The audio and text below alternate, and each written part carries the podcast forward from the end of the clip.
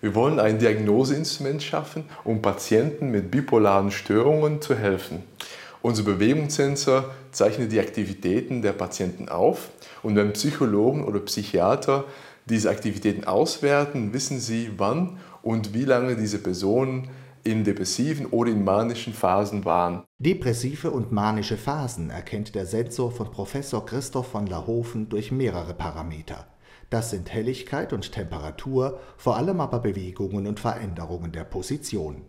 Am Handgelenk getragen ist der Sensor nonstop im Aufzeichnungsbetrieb. Das gilt auch für die Zeit, in der das Handgelenk nicht so viel in Bewegung ist, etwa wenn ein Proband schläft oder fernsieht. Dann registriert der Sensor vor allem die dunkle Umgebung.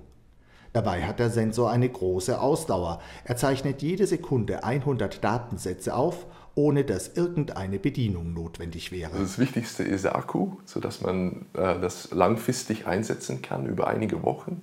Und dann gibt es noch eine ganz kleine Speicherkarte, worauf man das alles speichern kann, weil die Daten werden 100 Mal pro Sekunde dann gespeichert äh, über einige Wochen hinweg. Also das ist dann auch wichtig, dass es da auch Speicherplatz gibt. Bewegungen sind unterschiedlich.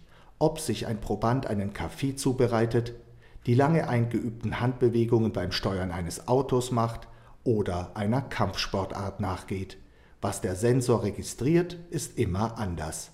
So lässt sich bei der Auswertung der Daten genau erkennen, was ein Proband im Untersuchungszeitraum alles getan hat. Also die Software analysiert dann die Daten über einige Wochen hinweg und versucht dann Muster zu erkennen, die innerhalb dieser Daten, diese Bewegungsdaten sitzen und, die verknüpft werden können mit bestimmten Aktivitäten. Bewegungsmuster lassen sich natürlich nicht nur speichern, wenn man den Sensor von Professor Christoph van der Hofen am Handgelenk trägt.